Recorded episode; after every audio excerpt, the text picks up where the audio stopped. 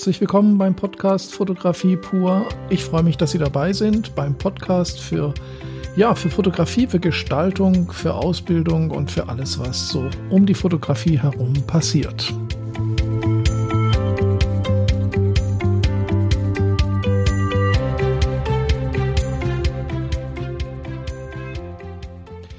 Ich bin Rüdiger Schestag und äh, heute geht es um ein Thema, das mich Anfang des Jahres äh, sehr stark berührt hat, weil es mich eigentlich irgendwie überrannt hat. Das neue Jahr fängt gut an. Ich hoffe bei Ihnen auch.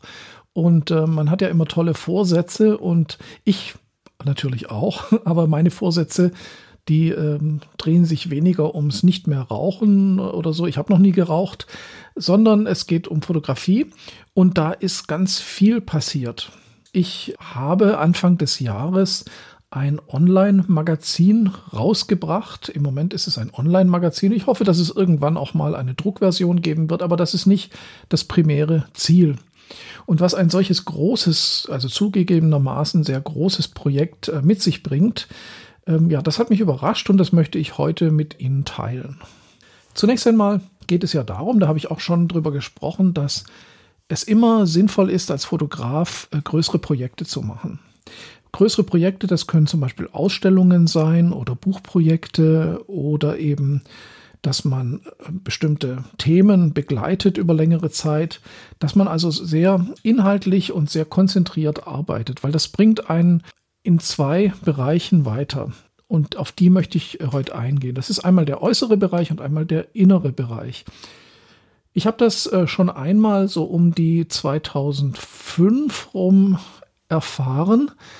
Da habe ich ein Buchprojekt gemacht mit einem befreundeten Modedesigner.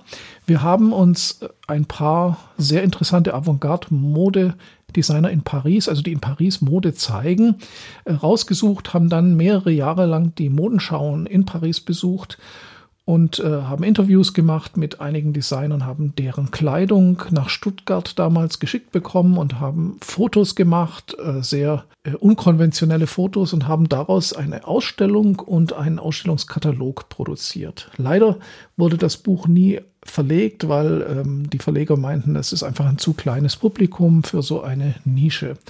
Das Buch existiert also in, glaube ich, zehn Exemplaren.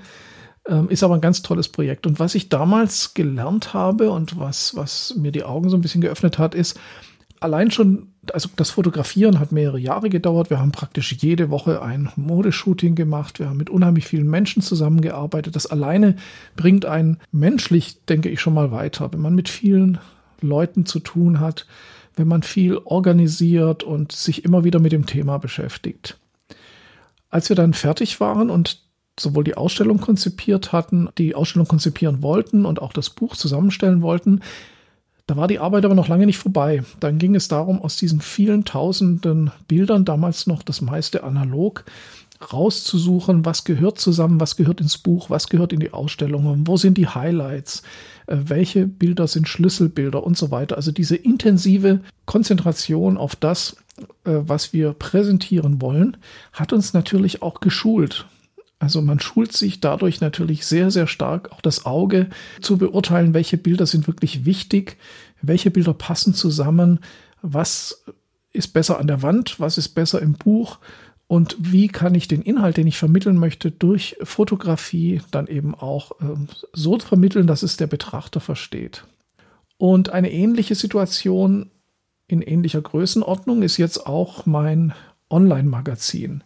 Ich verlinke das, wenn Sie sich anschauen wollen. Das ist thereallifemagazine.de.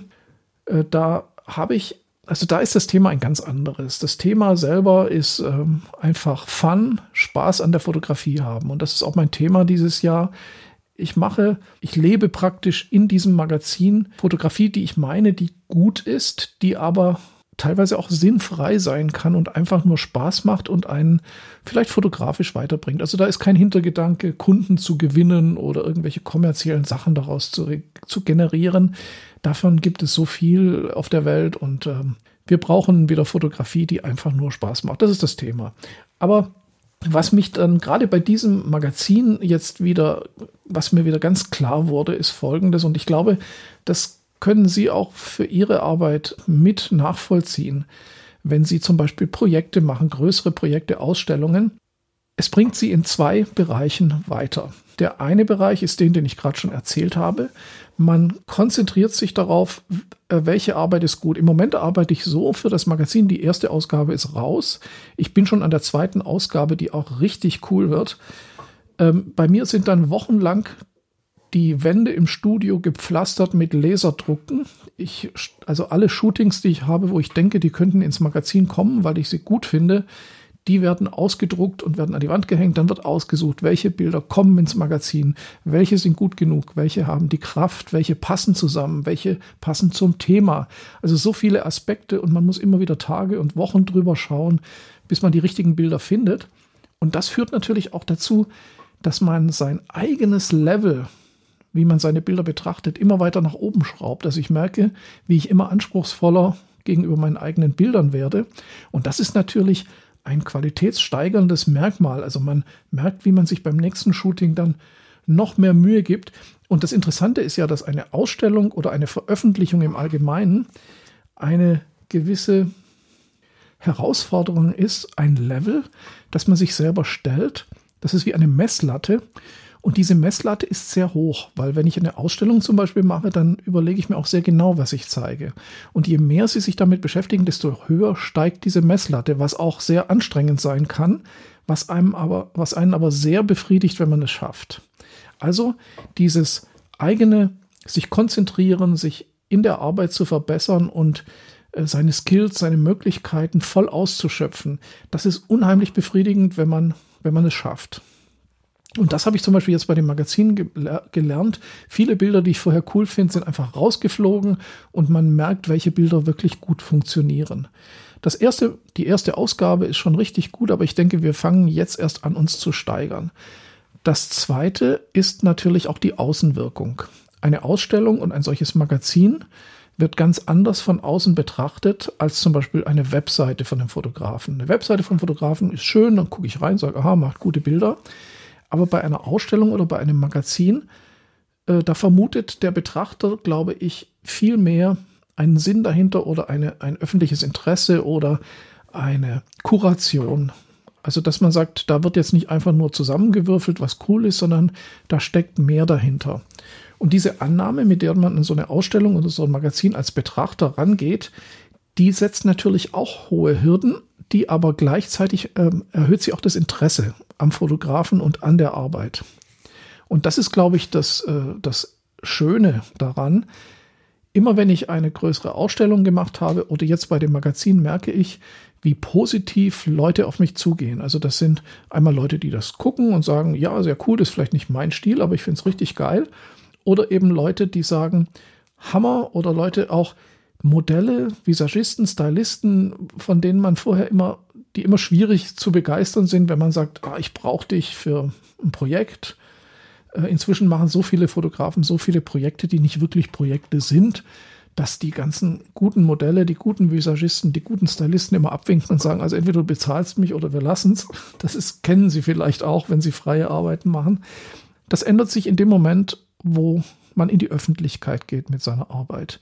Und dann kommen Leute auf einen zu und denken mit und sagen, wow, das ist ein tolles Ding, das will ich unterstützen, da bin ich dabei. Und plötzlich kriegt man ganz andere Leute für seine Projekte. Und das ist für mich auch ein ganz, ganz wichtiger Aspekt.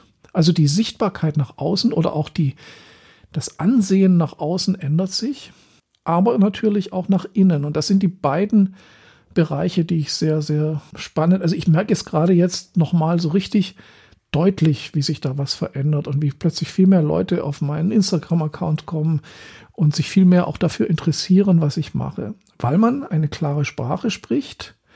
Und klare Sprache bedeutet natürlich auf der einen Seite, man wird mehr gesehen, auf der anderen Seite gibt es natürlich auch mehr Leute, die das scheiße finden, was man macht. Natürlich, es ist immer so. Ich sage immer, wenn, wenn du eine Ausstellung machst und alle finden es nett, dann hast du es nicht richtig gemacht. Ein Projekt oder eine Ausstellung ist dann gut, wenn die eine Hälfte der Leute dich feiert und die andere Hälfte der Leute dich hasst. Dann ist es gut. Und genau das ist eben auch mein Ziel und so möchte ich weiter arbeiten. Also, das ist das, was ich, was ich Ihnen eigentlich äh, damit mitgeben wollte.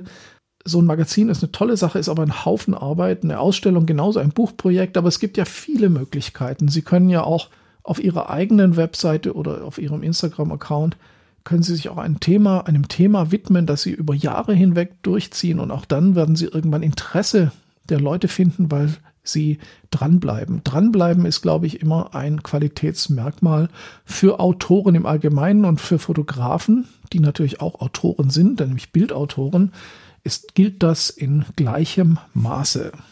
Ja, jetzt habe ich natürlich wieder viel geredet, aber ich ähm, freue mich, dass ich Ihnen das jetzt äh, vermitteln konnte. Und äh, vielleicht zum Schluss noch ein paar kurze Neuigkeiten.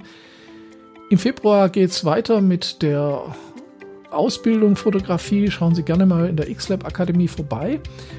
Der neue Luminar 4 Kurs als äh, Online-Tutorial zum Download ist jetzt noch bis Ende Januar zum Sonderpreis von 49 Euro zu bekommen, danach 59. Auch das finden Sie auf xlab-akademie.de. Danke fürs Zuschauen. Mein Name ist Rüdiger Schestag. Bis zum nächsten Mal.